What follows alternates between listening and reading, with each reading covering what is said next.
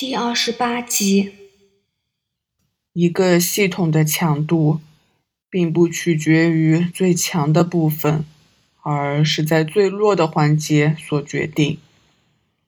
左汉强深明此道，所以他伪造出他的系统中最弱的一环，用来扰乱敌人。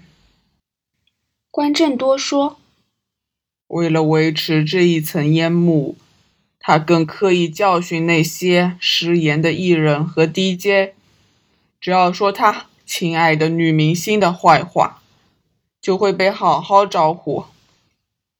这做法有三个好处：一是令这个伪造的弱点更真实；二是让人误会他是个急躁、蛮干的老大；三。是增加组织成员对他的敬畏。比起色欲，他啊更渴求权力欲吧？这家伙是个老练的赌徒嘞，什么时候拿到好牌，什么时候虚张声势，他人完全摸不清。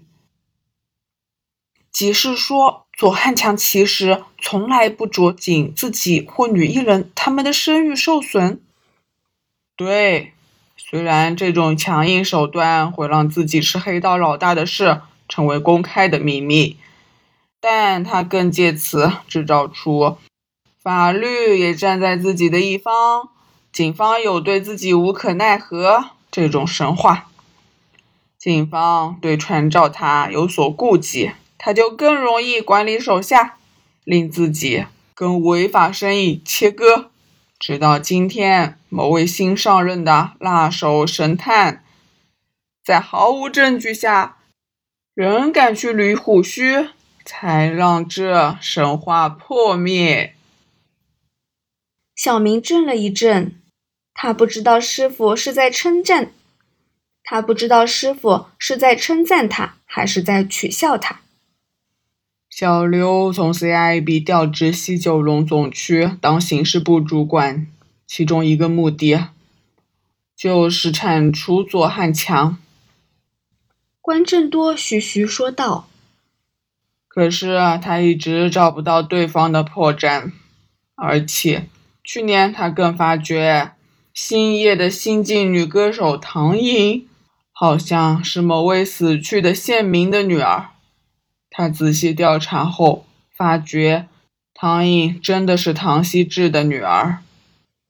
虽然这可能是巧合，但他害怕唐颖是因为某些目的而接近左汉强，而他猜中了。那批县民遇害，小刘一直耿耿于怀，他自然想阻止唐颖以身犯险。毕竟左汉强是个冷血的家伙。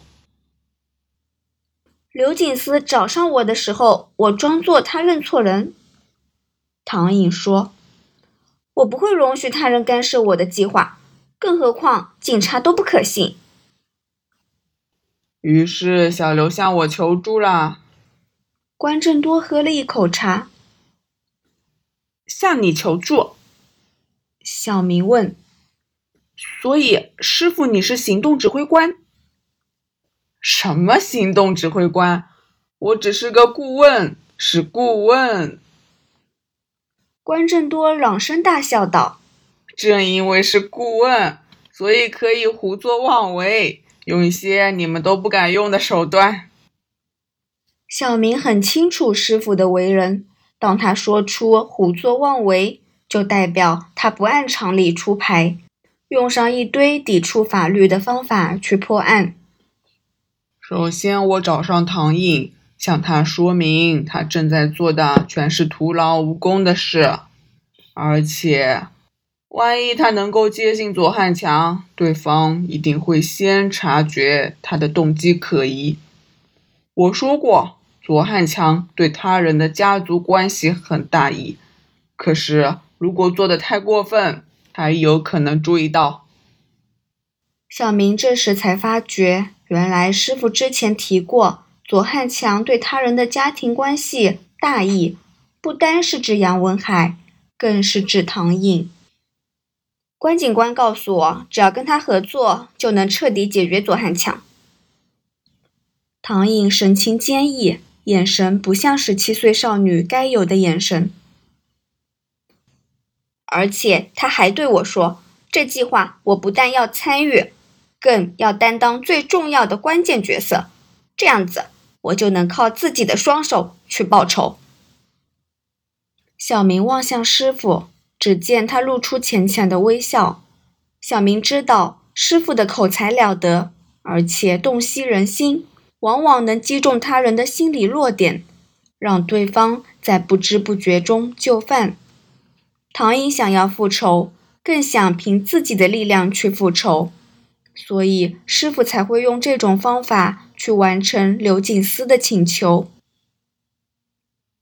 我一开始就提过，只要让伦德勒踏上证人台，左汉强的防线便会崩溃，所以这是行动的目的。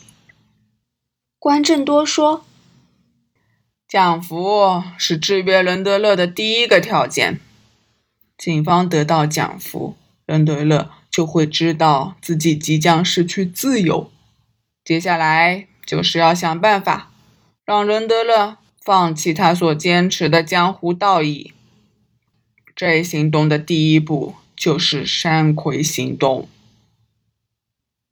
山葵行动不是失败了吗？小明问。山葵行动就是为了失败而设计的。为了失败，小明瞠目结舌，追问道：“你是说西九龙总区动用上两百人，早预料到行动失败？”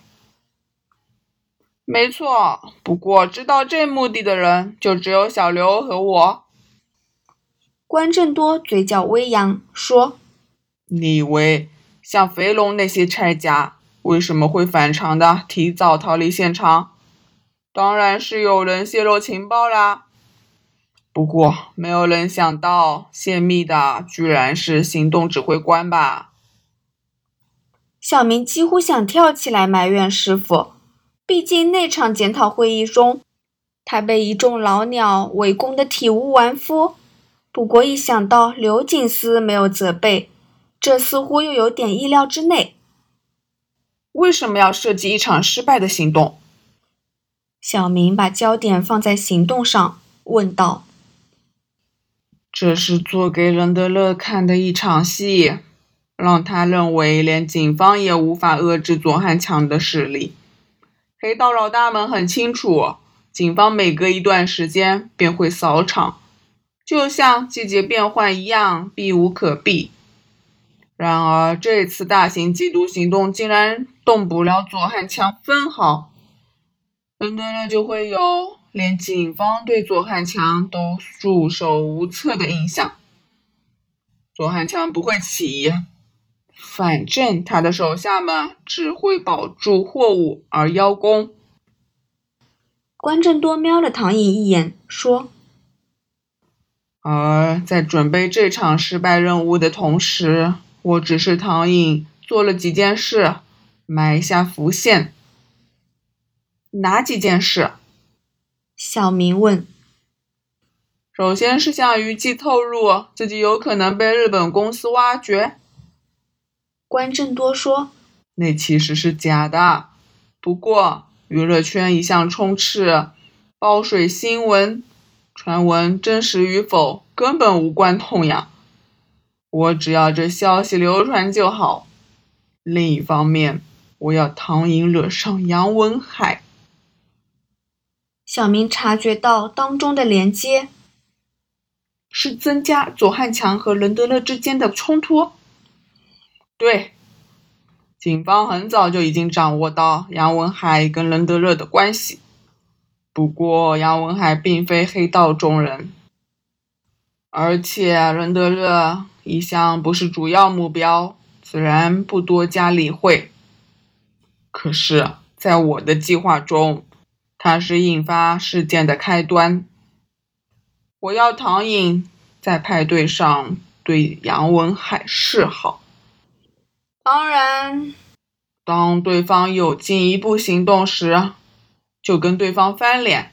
左汉强以教训得罪旗下明星的艺人作为烟幕，我就将计就计，制造条件让他对杨文海出手。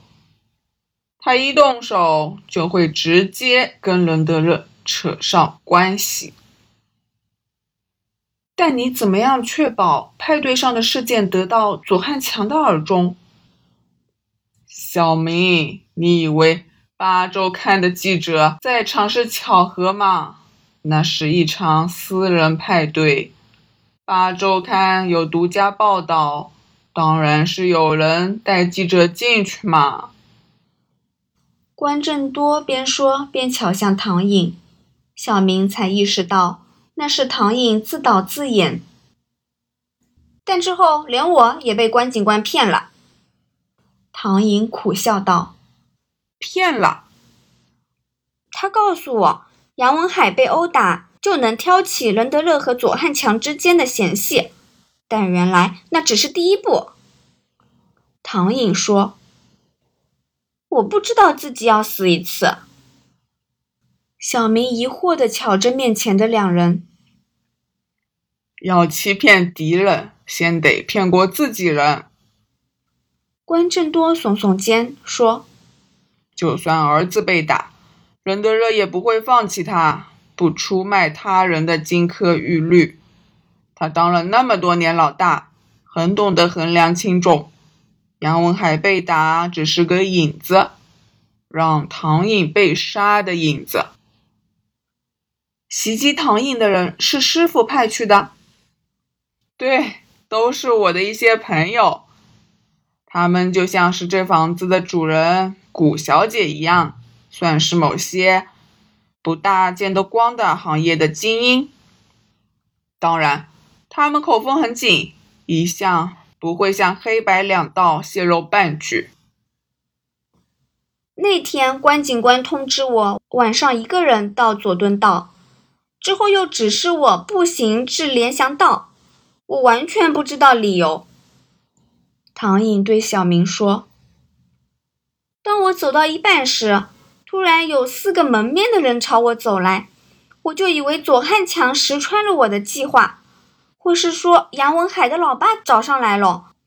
我拔腿就跑，冲上天桥后，发觉关警官站在桥上。他一看到我就说：‘做得好。’”然后就拉着我从行人天桥的另一端离开了。他之后才告诉我原因，我完全没料到计划要做到这种地步。你指的是假装被杀？小明问。唐颖点点头。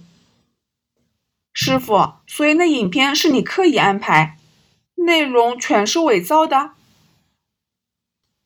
看你怎样定义“伪造”这个词语吧。